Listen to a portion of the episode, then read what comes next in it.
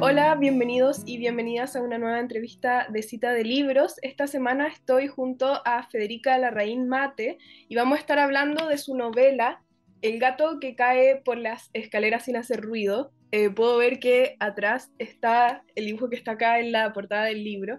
Hola Federica, ¿cómo estás? Hola Emilia, bien y tú. Muy bien, gracias.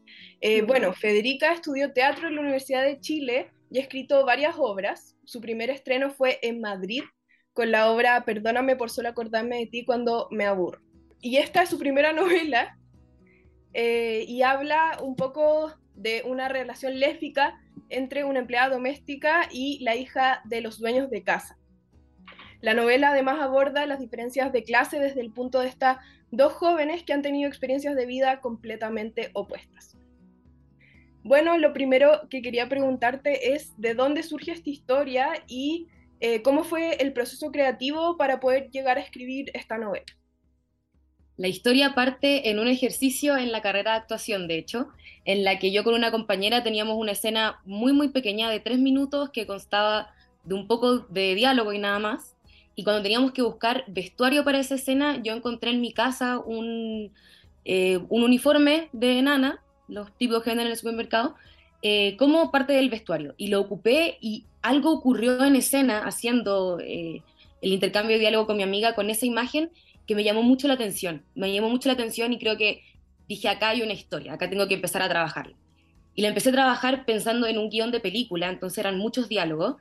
Y después una amiga me dijo, no, pero mejor haz un libro. Y yo dije, bueno, le voy a hacer caso, voy a hacer un libro.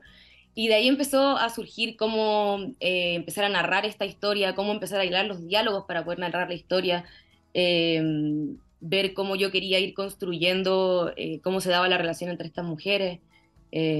Tuve bloqueos, obviamente, y después como salir de ahí. Fueron tres años en total. Eh, bueno, igual este es tu primer libro, entonces me imagino que también fue enfrentarse a un proceso nuevo o tú ya habías escrito narrativa eh, cómo se fue dando un poco la escritura de la novela.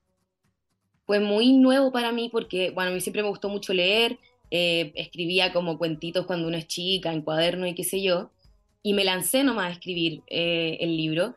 Y después tuve asesorías con la Ana María del Río, que es una escritora novelista chilena que al menos yo adoro, y trabajando con ella me di cuenta de lo complejo que es escribir un libro y, lo bien pensado que tiene que estar y el detalle que tiene que ir en cada una de las letras, de, las comas, de los puntos. Em, entonces fue muy de ir revisando, de ir limpiando, de ir em, precisando también lo que tenía que, contarse o cómo tenía que ir contándose la historia. Em, además, hay un tercer protagonista aparte de estas dos jóvenes, que es el gato, eh, yo tengo mucha curiosidad eh, para, de saber qué, qué, es lo que representa y por qué decidiste poner, yo, sentí que es un poco como una espía de, de esta relación de estas dos jóvenes, eh, y por qué está ahí y qué representa. Yo siempre pensé al gato como el testigo que es necesario para que algo se vuelva real. Eh, me acuerdo mucho esa típica pregunta que nos hacían en el colegio en, música, que dicen, si un árbol se cae pero nadie lo escucha, ¿se cae el árbol como hace ruido? Entonces necesitaba que en esta relación que tenía que ser completamente secreta entre las dos mujeres, de alguna manera hubiese un espectador que pudiera dar fe de que eso estaba pasando, de que no estaban locas, de que no era un invento, de que no era un sueño, de que era algo que podía pasar. Eh, y viene a plantearse desde ahí que está muy inspirado de un personaje de una novela de Boris Vian, que es un novelista francés que también me gusta mucho, que tiene el personaje de un ratoncito. Y la gente en la casa se relaciona con el ratón y el ratón tiene toda como una narrativa dentro de la, de la historia.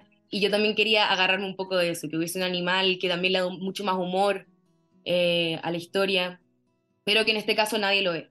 Mm, es curioso porque también es un poco como el papel del Pepe Grillo, como que viene a, sintonizar como quizás lo que las personajes no quieren ver o no están viendo, eh, que es desde también como desde una tercera perspectiva.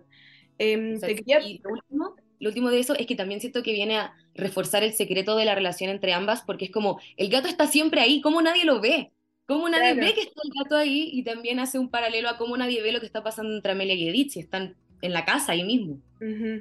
Eh, y también te quería preguntar por eh, la representación de las relaciones lésbicas, que, que, bueno, ha existido siempre en la literatura, pero que siento que es algo que estamos viendo eh, en la literatura chilena hace no tanto tiempo, que ha habido cada vez más, y que también tú lo mezclaste con un tema de clase. Em, ¿Por qué quisiste hacer eso y cómo estas dos problemáticas, que son temas muy contingentes, están en en tu libro? Yo siento que de ahí me agarré mucho de la señorita Julia de Strindberg, que es esta obra que plantea que en la noche de San Juan, la señorita Julia, que es de la nobleza, va a conversar con Juan, que es el criado, y tienen toda... Y la obra es muy interesante porque plantea relaciones entre clases sociales diferentes, pero también entre géneros diferentes. Y ahí había algo que yo encontraba que complejizaba aún más la primera relación. Entonces, de alguna manera, traspasarlo a la hora y decir, bueno, también puede empezar a pasar con mujeres porque también creo que nuestra visión del amor o de la atracción o de las relaciones eh, sexoafectiva está cambiando, entonces se puede empezar a ampliar. Eh, ¿y, qué, ¿Y qué entra en juego ahí? Si ya no está como el rol de género en diferencias de género, eh, ¿qué empieza a pasar también con sus ideales de construcción de mujer? Porque dentro de todo, claro, es una mujer y una mujer, pero una mujer que es muy conservadora o que ha sido criada bajo un alero muy conservador que te da un tipo de mujer, y otra mujer que vive en región, que tiene otro tipo de historia familiar, entonces, ¿cómo se podían ir entrelazando entre esos mundos? Y que, claro, casualmente las dos son mujeres, pero, pero es más el cómo viven ese ser mujer que el hecho de que realmente, o genéticamente, por decirlo Claro. Em, algo que también me llama la atención es que tú, bueno, eres actriz, eh, eres dramaturga. Eh, ¿Por qué la novela tenía que ser un, eh, un libro, una novela? Em, y si crees que también en tu escritura hay un poco de tu experiencia como dramaturga, si el teatro está de alguna forma u otra en la novela. Ay, me gustaría mucho creer que el teatro está de alguna forma, de alguna u otra forma en la novela. Me acuerdo que la Marisol, la editora de Cuarto Propio, en un momento me dijo que yo en un momento estaba un poco confundida con las correcciones y qué sé yo, me dice, a ver, ya, ¿tú qué sabes escribir? Y yo le dije, ay, Marisol, yo creo que sé escribir obras de teatro. Y me dijo, ya, piensa este libro como una obra de teatro. Entonces le puse mucho más foco en los diálogos eh, y que las, las narraciones fueran sobre todo acciones, cosas que están sucediendo eh, en el presente. Y después, ahora que me ha comentado las personas que lo leen, me dicen, es como si lo estuviera viendo. Eh, y entonces creo que ahí sí se ve un poco de, de, ese, ese, lado teatral. Y además de la novela, también hay un proyecto que está totalmente relacionado con esto, que es un EP que tú sacaste con otras artistas, eh, que es muy novedoso poder mezclar eh, la literatura, ahora aprovechando que tenemos mil formatos eh, distintos y que las cosas se pueden expresar de muchas formas.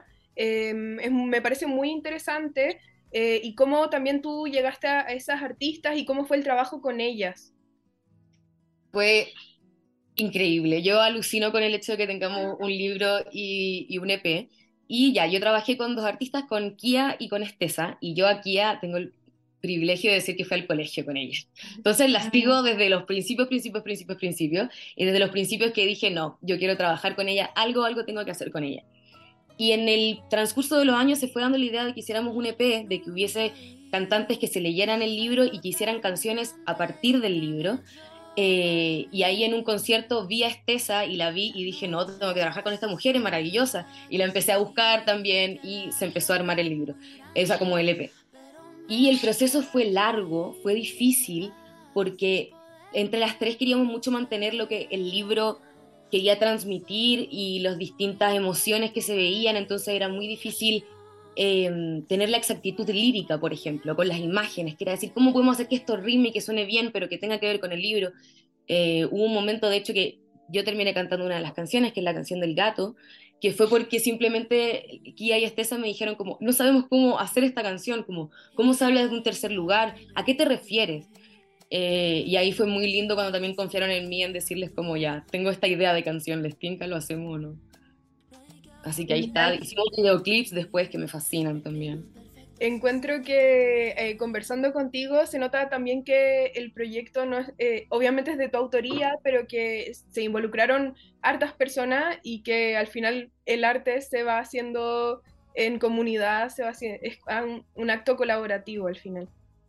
Sí, siento que eso también viene mucho del teatro, como que el escritor normalmente tiene la visión que está más solo, yo necesitaba de gente, entonces también, claro, para la portada maravillosa, que es este cuadro que tengo atrás mío, que está hecho para Anastasia de Pasiellaski, que también es amiga mía, eh, le dije, necesito una portada y la Anastasia leyó el libro y lo fuimos trabajando también, de qué colores, de qué elementos queríamos poner, y creo que eso me ayuda mucho y me gusta mucho el libro que tiene un poquito eso teatral, que lo forman muchas personas. Eh, la portada, el EP, los videoclips con mis amigas, con la gente que estuvo acá en el equipo. Entonces al final el teatro sí está presente en el, en el libro. No, Sí, es, está presente. no es algo Y el lanzamiento, el lanzamiento que fue el 4 de octubre el año pasado, lo hicimos en el Teatro Nacional, que para mí también era importante decir eso, decir, quiero presentar este libro como actriz. Bueno, Federica, muchas gracias por la entrevista. Eh, El gato cae por la escalera sin hacer ruido es de Editorial Cuarto Propio, así que ahí si es que lo quieren leer eh, está disponible. Es muy, tiene una portada muy bonita.